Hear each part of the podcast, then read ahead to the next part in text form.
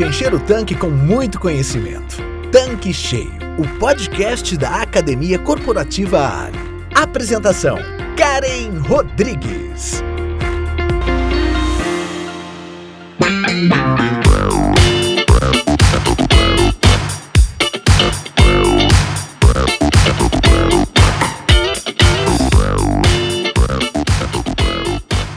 Olá! Estamos começando mais um episódio do Tanque Cheio, o podcast da Academia Corporativa Ali. E o nosso papo hoje vai ser com uma super convidada que a gente adora, que há tempos não vinha aqui, que a gente estava morrendo de saudade, que é a Gleibe Ferreira, química especialista e que está à frente da empresa Posto Nota Mil, que é uma escola focada em postos de combustíveis. E hoje, o nosso papo é justamente para ajudar o nosso revendedor a entender como evitar a autuação com a gestão de estoque correta, ok? Então, bora começar o nosso conteúdo. Tudo bem, Aglebe? Prazer enorme ter você aqui, tava morrendo de saudade. E eu tenho certeza que o papo de hoje vai render muito porque é um assunto de extrema relevância para o nosso negócio. Então eu tenho certeza que vai ajudar muito os nossos revendedores a não mais errar com esse tipo de situação. Karen, eu que agradeço ao convite. É uma honra estar aqui na bancada do Tanque Cheio mais uma vez, o maior podcast da revenda e hoje a gente vai trazer um tema que é extremamente relevante. Eu acho que vai ser a primeira vez que a gente vai fazer uma abordagem sobre esse tema. Então quem está aqui tem que ficar separa papel e caneta para anotar os detalhes e já aplicar aí no seu posto. A Glebe, a gente sabe que o posto sempre fez gestão de estoque. Mas o que mudou que deixou a revenda assim fragilizada em fiscalizações? Karen, essa pergunta é muito interessante, né? Porque a fiscalização nos postos revendedores de combustíveis, ela sempre aconteceu. Mas o que mudou é como que vai ser feita a leitura a partir do momento que a gente tem um livro de movimentação de combustíveis em uma versão eletrônica em um sistema desenvolvido pela Agência Nacional do Petróleo. Quando ele teve esse sistema de forma temporária, a intenção deles era controlar e organizar o abastecimento. Agora, o olhar é diferente. É para verificar, por exemplo, se tem alguma anormalidade ali. E é por isso que a gente tem que fazer a gestão de estoque de forma profissional. E o que é gestão de estoque? Não é apenas o registro da movimentação de estoque que acontece ali no posto, o estoque inicial, as entradas e as saídas e depois o registro do estoque final. Mas a gente tem que ter um olhar crítico aonde pode acontecer uma exceção, um erro no momento que eu estou fazendo esse registro. Quando a gente inicia a gestão de estoque, ela se inicia com o registro do estoque inicial do dia. Então a primeira pergunta é: como que eu faço a leitura, a medição do meu volume inicial do tanque? É com régua ou é eletrônica? Se a medição é com régua, eu faço essa medição em triplicata ou eu faço apenas uma medição? Se a medição é com régua, eu estou utilizando uma régua aonde vai ter a introdução do combustível no meio dessa régua, né, através de uma tubulação, ou eu utilizo uma pasta quentil P. Tudo isso vai influenciar na exatidão da minha medição. Agora, aqueles postos que têm medição eletrônica, eu tenho que responder a uma segunda pergunta. Já que eu tenho uma medição eletrônica, eu vou fazer um registro manual ou automático no sistema. Por quê? No momento que eu faço a leitura, eu posso fazer uma leitura incorreta e, consequentemente, imputar manualmente de forma errada. Se eu tenho uma medição eletrônica e o sistema lê automaticamente, eu diminuo ali o erro, por exemplo, de quem está fazendo a operação, a leitura e o registro. Então, o que a gente tenta no posto é diminuir os pontos, né, a introdução de incertezas ali quanto à medição e quanto ao input dos dados. Mas de nada adianta eu ter um sistema eletrônico e eu não confronto essas informações para saber se em algum momento não ocorreu o registro de forma incorreta. Só que durante a operação do posto, a gente faz o recebimento de algum combustível. E nesse momento que a gente faz o recebimento do combustível, a gente faz uma leitura inicial. Está ocorrendo a movimentação de combustível nessa leitura inicial, eu vou receber o combustível e vou apurar o volume real que eu recebi. Quando eu estou fazendo esse registro no sistema do posto, eu estou inserindo o valor nominal, o volume nominal da nota fiscal ou o volume apurado.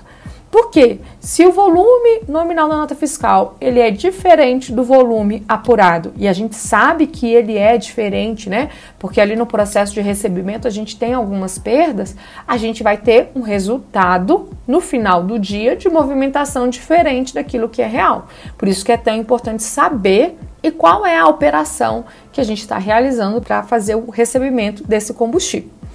E a gente passa para um outro momento, que é o registro das saídas de combustíveis. Mas a Gleibe, a gente não faz o registro, as vendas de combustíveis automaticamente? Sim, só que existem algumas exceções. Por exemplo, será que eu baixei todas as vendas realizadas naquele dia? Será que eu fiz alguma aferição e em vez de ter baixado, ter utilizado um cartão de aferição ou ter utilizado um procedimento que eu consiga ver que aquilo lá foi aferição, eu faço a baixa dessa aferição como aferição ou eu baixei como uma venda? Será que naquele dia eu tive alguma manutenção de bomba e que, consequentemente, após a manutenção, o reparo que aconteceu ali, eu tenho um novo encerrante que deveria ter sido informado no sistema? Isso tudo são exceções que vão impactar, consequentemente, no meu resultado de movimentação de combustíveis. E agora, como a gente tem um livro de movimentação de combustíveis de forma eletrônica através de um sistema junto à Agência Nacional do Petróleo, ela consegue cruzar as informações. Mesmo que não seja instantaneamente, ela consegue cruzar as informações, por exemplo, da apuração de um mês e fazer uma verificação junto à Secretaria de Fazenda e identificar exceções. As fiscalizações que a ANP costuma realizar são fiscalizações a partir da inteligência. Então, ela confronta os dados e, consequentemente, ela vai até um posto para verificar, por exemplo, se ela teve uma perda superior àquilo que é permitido na legislação para cada um dos combustíveis. Porque ela consegue ver como está o livro de movimentação de combustíveis, ela consegue confrontar com a Secretaria de Fazenda e ela vê esse valor está divergente. Então, ela vai abrir uma demanda para fiscalização e vai no posto onde ela conseguiu verificar uma divergência. E aí é onde encontramos exceções. Em alguns momentos, o gerente do posto, o líder, ele fez uma aferição e deixou de baixar, ou teve um reparo mecânico e não introduziu, por exemplo, o um encerrante correto, e aí, consequentemente, ele vai ser autuado por conta de um registro incorreto na movimentação de combustíveis. Então tá, Gleibe. Agora eu queria que você falasse pra gente como que o revendedor ele deve fazer a gestão de estoques. Kari, muita coisa eu já respondi na pergunta anterior, mas a gente também tem que ter outra atenção. Para fazer a gestão de estoque, primeiro passo eu tenho que fazer a medição inicial de forma correta eu tenho que estabelecer um horário da medição inicial. Eu tenho duas situações: um posto que funciona 24 horas, que a minha medição final vai corresponder à minha medição inicial. E eu tenho um posto que ele abre, por exemplo, às 6 horas da manhã e ele fecha meia-noite. Então, a minha medição inicial, ela vai acontecer antes das 6 horas da manhã, antes de eu iniciar os meus abastecimentos. O que eu preciso garantir no posto? Estabelecimento de um horário para realizar a medição. Se a medição é de forma manual, se eu estou utilizando uma régua, eu tenho que ter um tempo hábil para conseguir fazer a medição em todos os tanques de preferência em triplicata. Vou medir três vezes e vou utilizar a média dessas medições. O segundo passo é o lançamento das notas estão sendo feitas de acordo com o volume real recebido, porque aí eu vou colocar o volume que tem na nota e o volume apurado. A maior dificuldade de ter um volume apurado é porque durante o momento que eu estou fazendo o recebimento de combustíveis, eu não paro, por exemplo, de fazer a venda desses combustíveis. E, consequentemente, ali eu posso ter uma perda. Eu estou recebendo e estou expedindo, estou abastecendo. Então, ali eu posso introduzir um erro. Um cuidado que eu tenho que ter é baixa de todas as vendas do dia, de todos os produtos, para que eu não introduza ali um erro, por exemplo, de não ter baixado uma venda por conta de um erro de um vendedor de pista e que vai impactar no meu resultado, na minha movimentação de combustíveis daquele dia. E fazer também a medição de tanque sempre no final, utilizando um horário padrão. Se a gente consegue fazer isso de forma a ter sempre o mesmo horário, a gente vai trazer uma segurança. O que, que, a gente tem de diferente do que outros momentos? Os sistemas eles já se conectam com os equipamentos de medição eletrônico e aí eles conseguem trazer essas medições, esses dados de forma automática e aí vai retirar os erros que podem acontecer ali, por exemplo, de uma anotação ou do input incorreto quando eu faço isso de forma manual. Então, no posto, o que a gente tem que olhar é qual o horário que eu estou fazendo essas medições, se elas estão me trazendo segurança e se, consequentemente, quando eu estou imputando os dados, eu posso estar introduzindo um erro. O que, que eu sugiro? Tem um formulário de anotação para verificação posteriormente. E é obrigatória a utilização de régua de medição? Essa é uma pergunta que corriqueiramente eu preciso responder. É obrigatória a utilização de régua de medição? A norma regulamentadora número 20, em seu anexo 4, ela determina que aqueles postos que já possuem a viabilidade para a instalação de um sistema de medição eletrônica, eles devem fazer a instalação. O que não me perguntam é o que é viabilidade técnica. Para fazer a instalação, por exemplo, de uma sonda de medição, eu tenho que ter um tanque jaquetado. E como que eu sei que o meu tanque é jaquetado ou não? Através da nota fiscal do documento daquele tanque. Então eu vou identificar através da nota fiscal qual é o material de fabricação. Se ele for um tanque jaquetado e ele tiver uma boca de medição, eu consigo fazer a instalação de uma sonda de medição e ter um sistema de medição eletrônica. Existe sim um limite para a instalação desse equipamento eletrônico de estoque até 21 de setembro de 2023. Quem determina isso é uma portaria do Ministério do Trabalho 427 de outubro de 2021. O que você tem que ficar atento é o seguinte: não conseguir instalar nessa data porque eu preciso fazer a substituição do meu sistema de armazenamento subterrâneo de combustível, do tanque. E é por isso que eu não vou fazer essa substituição até 21 de setembro. Meu tanque não é jaquetado, eu não tenho condições de instalar uma sonda que vai fazer a medição eletrônica e por isso eu preciso fazer a substituição de, do tanque. Nessa mesma portaria, ele determina que se você não conseguir instalar, quando você for fazer a substituição dos tanques, você já deve colocar um que permita a instalação da medição eletrônica de estoque. E mesmo tendo uma medição eletrônica de estoque, existem quatro atividades que eu consigo, que são permitidas, eu fazer a medição com régua. Que atividades são essas? Aferição do meu sistema eletrônico. Eu preciso aferir o meu medidor. Eu preciso fazer uma verificação se ele está correto. Então, na aferição, eu vou poder utilizar uma régua. Uma situação, por exemplo, que o meu sistema parou de funcionar. Então, lá no posto, eu tenho que ter uma régua de medição para que, caso o meu sistema fique inoperante, eu utilize a régua de medição para verificação da necessidade de drenagem nos tanques. A gente tem dois tipos de régua que a gente pode utilizar. Uma régua tem uma tubulação interna, aonde o combustível vai subir dentro dessa tubulação e, consequentemente, eu vou conseguir ver a presença de água ou não.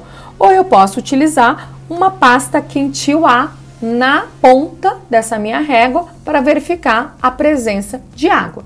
E um outro momento que eu vou poder também utilizar uma régua de medição é para fins de teste de estanqueidade. Então, o que a gente precisa ficar atento é qual é o tipo de material de fabricação do tanque que está armazenado no posto. Se ele for um tanque jaquetado, eu tenho até 21 de setembro para fazer a instalação desse sistema de medição eletrônico. Se o meu tanque não é jaquetado, eu vou ter que esperar a substituição do tanque para que eu possa fazer a medição eletrônica de estoque. Tá, Glebe. Agora eu queria que você falasse pra gente quais são os principais erros cometidos pela revenda.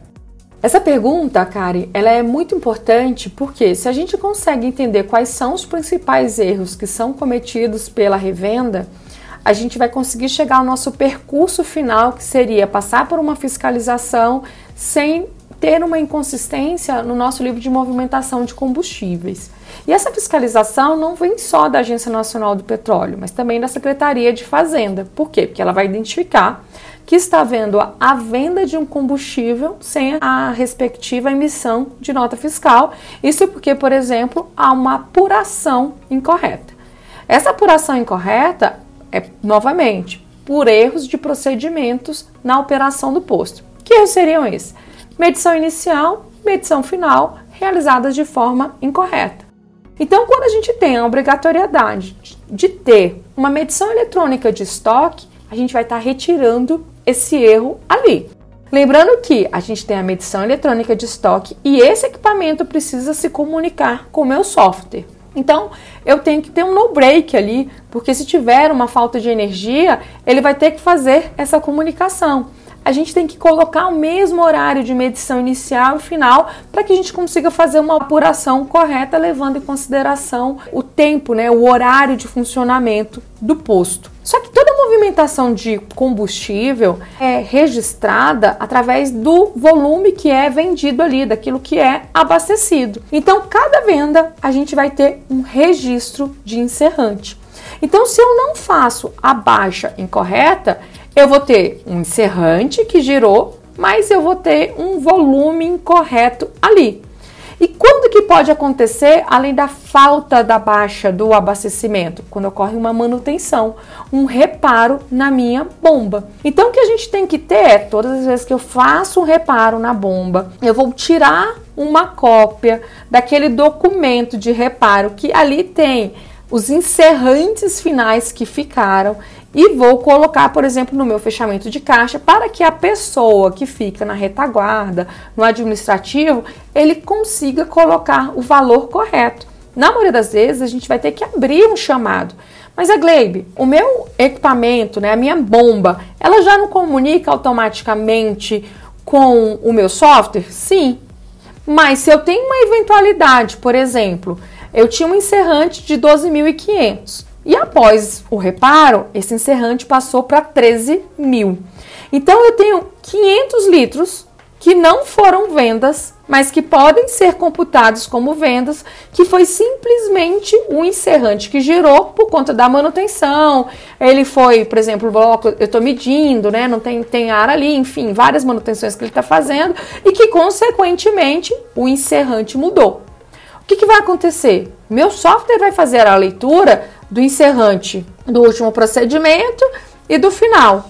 Eu tenho uma diferença de 500 litros, só que ele vai ler aquilo lá. Se eu não informei para o software que ocorreu uma manutenção e que a gente tem um novo encerrante, a gente vai ter um problema. Então, na minha operação, todas as vezes que eu fizer um procedimento de manutenção, eu tenho que ter o cuidado de um tirar cópia desse documento e enviar para quem faz fechamento de caixa e informar no software que a gente teve essa mudança de encerrante ali por conta de uma manutenção. E o técnico da bomba ele está respaldado disso. Ele precisa informar isso, uma alteração de lacre, alguma modificação que ocorreu e ele deixa anotado ali. Então já é de praxe ele fazer.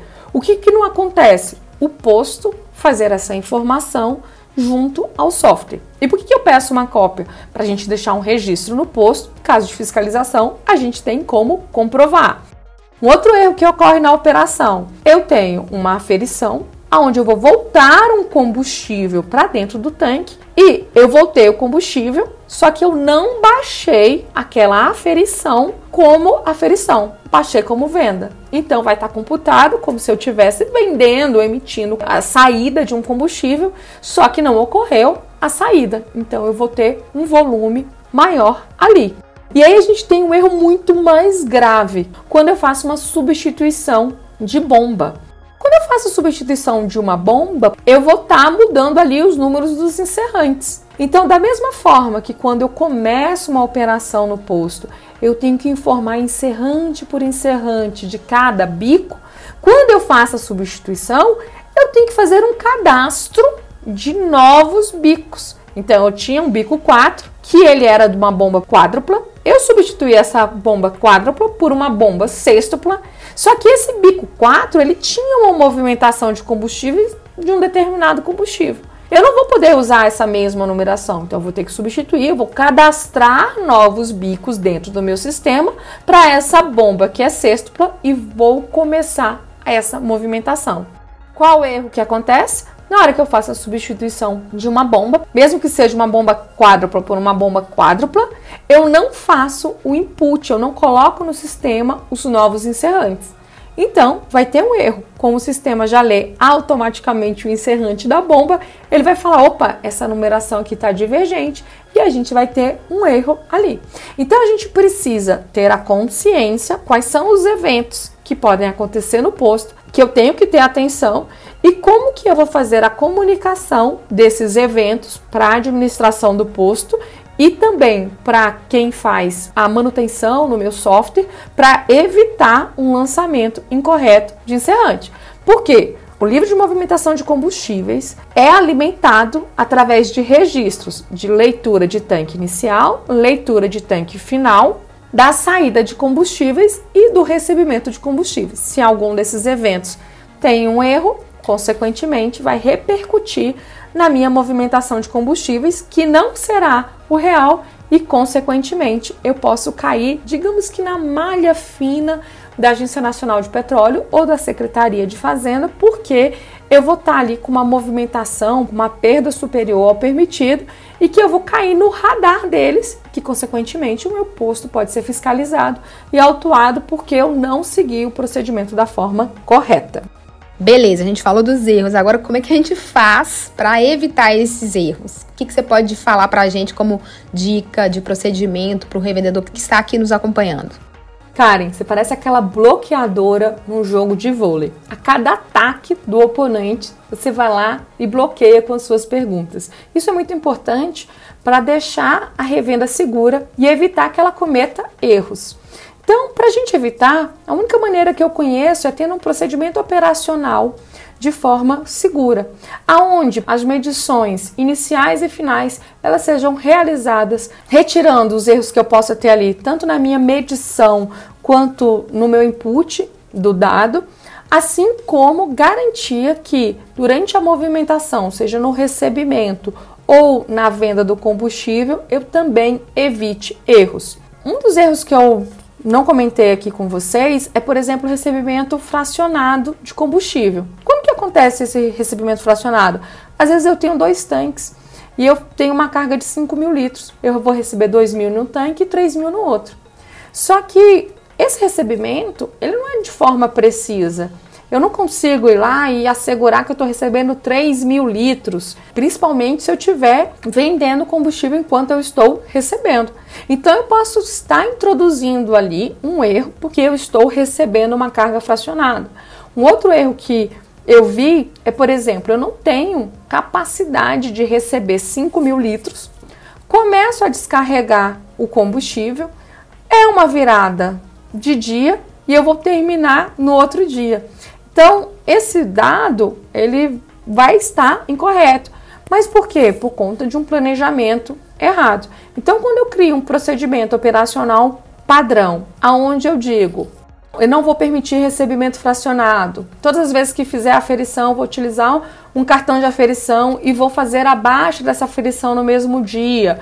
É proibido deixar de baixar abastecimentos de um dia para o outro. Eu vou estar evitando, na realidade, cometer esses erros através de procedimento operacional padrão. Mas o revendedor nem sempre está no posto.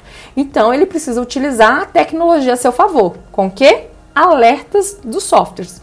Então, quando eu era supervisora de posto, eu tinha alertas. Eu não estava em todos os postos ao mesmo tempo.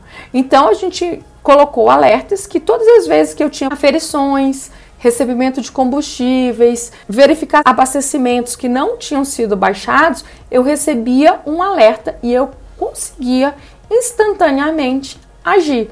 Então eu recebia um alerta de aferição, eu conseguia fazer uma verificação se o gerente daquele posto tinha feito a baixa naquele mesmo dia e que consequentemente não iria impactar na minha movimentação de combustíveis e nem eu teria que estar ali corrigindo essas exceções. Então, criar um procedimento operacional padrão e alertas no sistema é a melhor maneira de você evitar erros. Lembrando o seguinte: criou um procedimento operacional padrão, preciso treinar a minha equipe para que ela esteja apta e saiba quais são os impactos de não realizar o procedimento operacional e que podem influenciar na movimentação de combustível e, consequentemente, o posto ser fiscalizado por conta dessas exceções que o sistema da Agência Nacional de Petróleo ou da Secretaria de Fazenda identificaram. A Gleibe, você mencionou o software do posto. O que, que, eu preciso verificar no meu software de gestão? Eu, sendo revendedora, o que, que eu tenho que fazer? O que, que você pode falar aqui para quem está nos acompanhando? Excelente pergunta, Kari. A gente precisa sempre estar tá olhando o nosso software de gestão para que a gente faça a gestão de forma correta. Então, periodicamente, eu recomendo que a gente faça uma auditoria. Então eu posso ir lá no meu software e confrontar medições de tanque, como que está sendo feita a leitura dessas medições quando é um equipamento eletrônico. Eu posso verificar também o encerrante lido de cada bico de cada bomba que está no sistema. Então, apesar da gente ter uma medição que ela é automática ali do encerrante, é por isso que a gente consegue saber o volume que foi vendido, a gente precisa confrontar para ver se há alguma inconsistência. A gente vai verificar abastecimentos que não foram baixados ou lançados com erro e aferições baixadas como abastecimento e começar a agir para que a gente tenha alertas. E o principal item que a gente precisa ficar atento é em caso de substituição de bombas. Por quê? Quando eu faço substituição de bombas, eu vou ter um novo bico ali, eu vou ter novos encerrantes, então eu vou necessitar incluir no sistema esses novos bicos e começar uma nova numeração, tanto de bico quanto de encerrantes, para que não tenha duplicidade, porque eu não posso ter dois bicos, quatro ali. E essa atenção a gente tem que ter, principalmente porque como que eu vou ter saindo do mesmo produto um bico que não estava cadastrado? Outra atenção que a gente tem que ter, não só no sistema, no software, é quando eu faço uma substituição de bico, eu não vou vender no mesmo dia aquele produto do bico que eu substituí. Por quê? Porque vai gerar divergência lá no meu livro de movimentação de combustíveis. Além disso, quando eu substituo bicos, eu tenho que fazer uma alteração junto à Agência Nacional do Petróleo. Sabe o que é interessante? 0,8% das autuações que ocorreram em janeiro de 2023 estão relacionadas à não atualização cadastral do posto. Ele alterou o produto comercializado, mas não fez essa alteração na ANP e ela consegue identificar. Imagina, ela vai lá e pega o LMC, consegue ver que aquele bico, né, ou a quantidade de bicos que tinham ali, são divergentes daquilo que ela está tendo e não foi feita a alteração. Consequentemente, o posto vai ser fiscalizado. Esse é mais um item que a gente tem que ter atenção, principalmente quando a gente for fazer substituição de bombas no posto. Não só alterar no sistema, como também junto à Agência Nacional do Petróleo e o posto não virar estatística, não é? Então você está me dizendo, quando eu faço modificações do posto, em bombas, em tanques, eu revendedor, eu revendedora, tenho que ter atenção ao software e alteração junto à ANP. É isso? Isso mesmo, Karen. Todas as vezes que eu fizer uma alteração de bombas, de bicos, é necessário fazer uma verificação da minha documentação. Se minha documentação que eu tenho do posto ela está válida, se existe uma ausência de débito junto à ANP, para que me permita fazer a alteração junto à Agência Nacional do Petróleo daquilo que foi alterado no posto. Vamos falar de documentação. Qual é a documentação que a gente precisa para eu fazer uma alteração cadastral na Agência Nacional do Petróleo? Alvará de funcionamento, licença de operação, certificado de vistorias do Corpo de Bombeiro e a situação cadastral do meu CNPJ. E também eu vou consultar se eu tenho algum débito, porque quando eu fizer o requerimento da minha alteração junto à Agência Nacional do Petróleo, a agência vai solicitar essa documentação e ela tem que estar válida. Eu também não posso ter nenhum débito junto à Agência Nacional do Petróleo, senão não vai me permitir fazer essa alteração quais os passos que o revendedor precisa seguir à risca para realizar essas modificações de um produto em um bico para evitar surpresas ao alterar o produto armazenado ou revendido em um bico. Acho que é importante a gente deixar isso bem explicado aqui para o nosso revendedor. Karen, planejamento. Qualquer coisa que a gente vai realizar no posto, a gente precisa ter um planejamento e criar um procedimento. Então, pensando nesse planejamento que eu preciso realizar antes de fazer uma modificação de um produto no tanque ou instalação de uma bomba, é fazer uma verificação. Primeiro, minha documentação para atualização cadastral, ela está válida? Segundo, eu vou verificar qual a mudança no produto. Vou trocar o bico do combustível eu vou ter que interromper a venda desse produto e realizar a baixa de todos os abastecimentos referente ao produto que eu estava vendendo e esperar o próximo dia para fazer o cadastro do novo bico, cadastrar o encerrante referente a esse novo bico, né? Porque não vai poder ser o mesmo, não vai ter bico em duplicidade, e realizar a venda num dia posterior ao término do combustível e realizar a vinculação ao tanque de armazenamento. E aí depois eu vou solicitar a alteração de cadastro junto à Agência Nacional do Petróleo. Então o que eu estou falando para você aqui é, se eu realizar um planejamento tendo a consciência dos impactos que tem essa modificação no posto, eu vou estar tá fazendo de forma profissional com um procedimento, tendo a segurança de, por exemplo, durante essa alteração ali, eu não ser fiscalizado numa fiscalização corriqueira, por exemplo.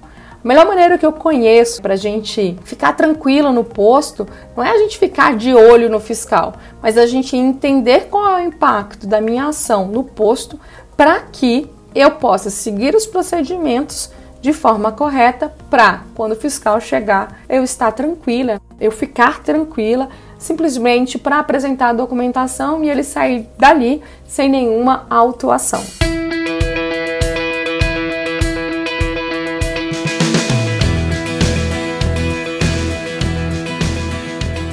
A Glebe, foi muito bacana o papo com você aqui hoje. Nos ajudou a entender muitas questões sérias, complexas, técnicas do dia a dia do nosso revendedor, não podemos errar de forma alguma, porque isso faz parte de uma gestão eficaz e com certeza isso impede que o revendedor tenha aí ruídos ou problemas com as fiscalizações. Agradeço demais pelo papo, por todo o conteúdo rico que você deixou e proporcionou aqui para nossa revenda, ok? Valeu mesmo.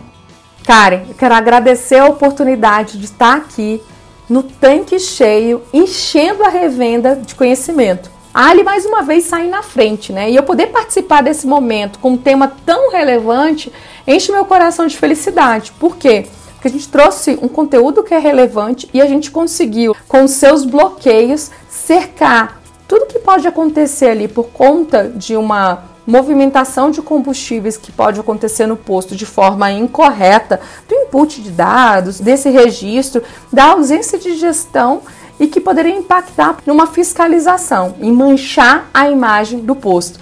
Então a Ali sai na frente, traz um tema relevante e eu acredito que com as suas perguntas a gente conseguiu deixar a revenda de forma segura a fazer uma operação de forma segura sem ser surpreendido por desconhecimento. Muito obrigada. Pessoal, então é isso. Por hoje é só. Um grande abraço virtual e até a próxima semana. Tchau, tchau. Você acabou de ouvir Tanque Cheio, o podcast da Academia Corporativa Ali.